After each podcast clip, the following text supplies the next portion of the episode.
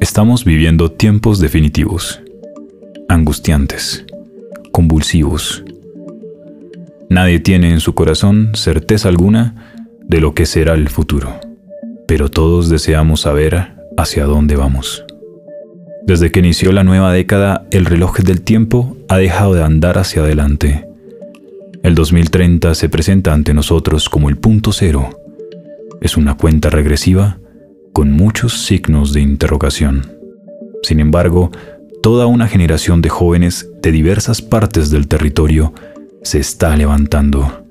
En sus corazones están alojados los sueños más nobles sobre un país que aún no hemos podido conocer. Quizás ahí, en lo más profundo de la imaginación, podamos hallar algunas respuestas. Bienvenidos al podcast Polifonías del Futuro.